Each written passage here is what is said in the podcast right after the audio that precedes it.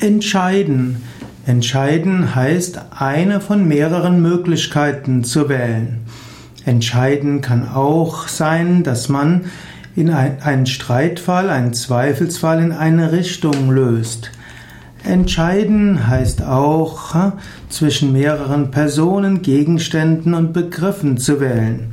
Entscheiden kommt von scheiden, trennen und weggehen. Und wenn man etwas entscheidet, dann scheidet man andere Lösungen aus.